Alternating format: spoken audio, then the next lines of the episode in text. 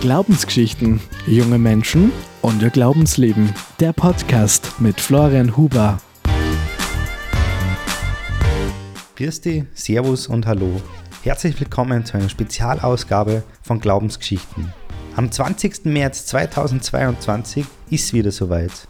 In allen katholischen Pfarrgemeinden in ganz Österreich wird die Pfarrgemeinderatswahl durchgeführt. Der Pfarrgemeinderat ist gemeinsam mit den leitenden Priestern für das Leben und die Entwicklung der Pfarrgemeinde verantwortlich. In dieser und den folgenden Ausgaben von Glaubensgeschichten erzählen junge Menschen über ihr Leben, ihren Glauben und über ihr Engagement im Pfarrgemeinderat. Unser heutiger Gast wird sich jetzt zu Beginn selbst vorstellen im Fragebogen. Der Glaubensgeschichten Fragebogen. Name, Karl Schweiger, Alter, 32 Jahre, ich komme aus, St. Veit im Bongau, ich bin. Facharzt für plastische, ästhetische und rekonstruktive Chirurgie. Das bedeutet meine Pfarre für mich. Heimat, Mein Lieblingslied aus dem Gotteslob. großer Gott, wir loben dich. Meine spirituellste Erfahrung. Boah, da gibt's viele. Schlimme wie auch gute, würde ich sagen. Wahrscheinlich wie meine Tochter das erste Mal in der Hand gehalten habe.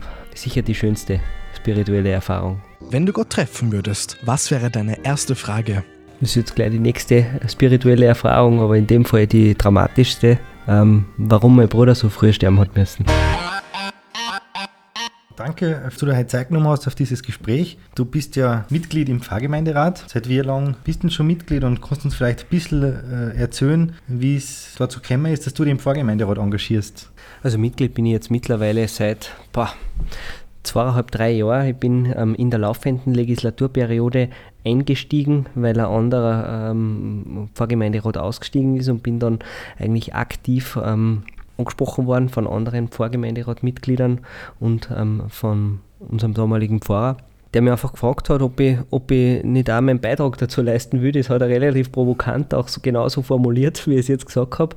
Ähm, und dann habe ich zuerst einmal gar nichts gesagt, dann bin ich mal heimgegangen überlegen und dieses, ob ich nicht auch meinen Beitrag leisten würde, das war dann eigentlich auch der Grund, ähm, warum ich da dazugegangen bin weil ich mir gedacht habe, okay, passt.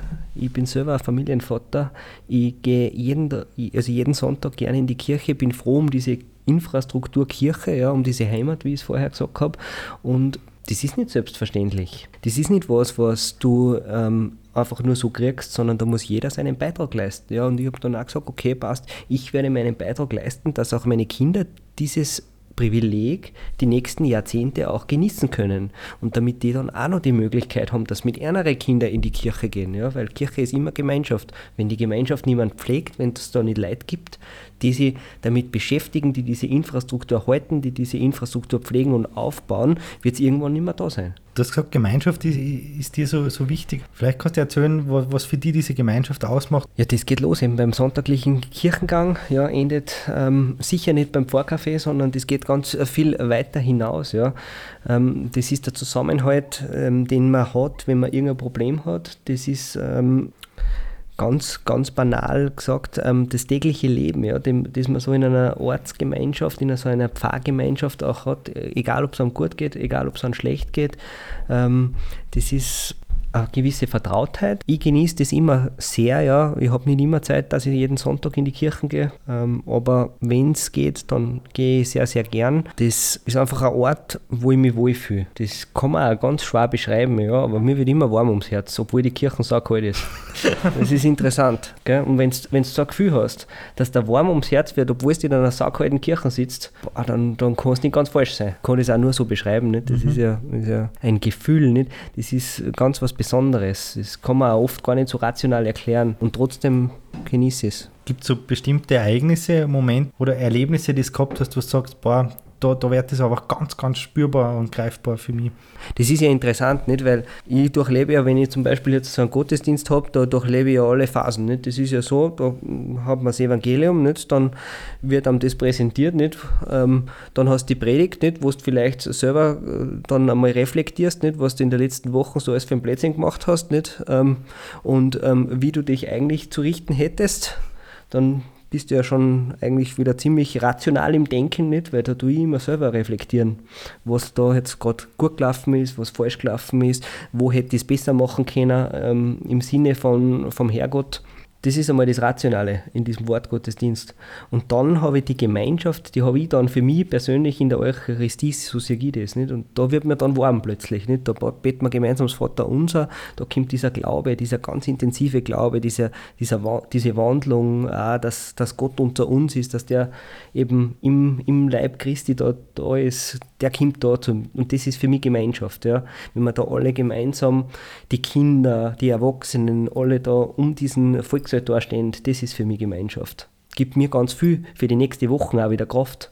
Du hast gesagt, du bist ja quasi ein Quereinsteiger jetzt gewesen in der laufenden Vorgemeinderatsperiode. Kannst du ein bisschen beschreiben, was so dein Engagement da drin jetzt ausgemacht hat in den letzten zweieinhalb Jahren, für was du dich eingesetzt hast? Mein Beitrag ist sicherlich ähm, momentan das Projekt äh, Kirchenrenovierung, Kircheninnenraumsanierung. Mit dem habe ich mich von Anfang an beschäftigt und bin auch Mitglied vom Vorkirchenrat. Das passt sehr gut zusammen, weil man natürlich ähm, immer, wenn es um äh, Kirchensanierung geht, ähm, Sanierung, wie der Name schon sagt, hat mit Finanzen viel zu tun, dann ergänzt sich gut. Und ähm, ich habe gemeinsam mit unserem Vorm Amtsleiter und Diakon mit Toni Fersterer eigentlich dieses Projekt in der Hand. Das ist meine Aufgabe. Funktioniert ganz gut. Wir sind sehr stolz, dass wir jetzt dann im nächsten halben Jahr die neue Kirche, diesen neuen Kircheninnenraum, wo wir eigentlich eine Generalsanierung für äh, sehr, sehr viel Geld ähm, durchführen haben können, ähm, eröffnen dürfen. Zum Schluss hätte ich noch eine sehr persönliche Frage und zwar unser christlicher Glaube. Welche Bedeutung hat der für dich auch in deinem Alltagsleben? Inwie inwiefern dieser Glaube, diese Erfahrungen, die du in der Pfarrgemeinde machst, mit hinein in deinen Alltag, auch in deinen Beruf? Also prinzipiell versuche ich immer jeden Tag, jede Minute, jede Sekunde ähm, so zu leben, wie der Herrgott das auch will. Ja, das versuche ich in jeder Sekunde einfließen zu lassen. Ja. Das ist einmal prinzipiell das Allerwichtigste. Und was schon ist, das ist, ähm, es gibt das Gebot, liebe deinen Nächsten wie dich selbst nicht und das kann ich am besten in meinem Beruf auch so ausüben. Vielen herzlichen Dank für dieses Gespräch, für deine Offenheit und für das Einblick geben in dein Engagement. Ich darf zum Schluss noch zu einer lustigen Kategorie einladen, das ist entweder oder. ja, bitte. Ich werde immer zwei Begriffe nennen und du darfst dir einfach ganz spontan wieder aus dem Bauch heraus für einen der beiden Begriffe entscheiden. Entweder oder. Ostern oder Weihnachten? Ostern. Früh- oder Abendgottesdienst? Abend. Orgel oder Gitarre? Gitarre. Tee oder Kaffee? Kaffee. Volks- oder Popmusik? Ui, das ist schwierig. Mittlerweile muss ich echt Volksmusik sagen, weil meine Frau hat einen äh, in dem Fall negativen Einfluss auf mich. Bier oder Wein? Wein. Feiern oder chillen? Feiern. Sommer oder Winter? Sommer. Berge oder Meer? Boah, das ist noch viel schwieriger. Beides. Danke Karl für das nette Gespräch. Das war die erste Spezialausgabe von Glaubensgeschichten zur Pfarrgemeinderatswahl 2022. Auch in der nächsten Folge erwarten dich wieder Geschichten aus dem persönlichen Glaubensleben und Erfahrungen aus dem Engagement im Pfarrgemeinderat. Glaubensgeschichten, junge Menschen und ihr Glaubensleben. Ein Projekt der katholischen Jugend Salzburg.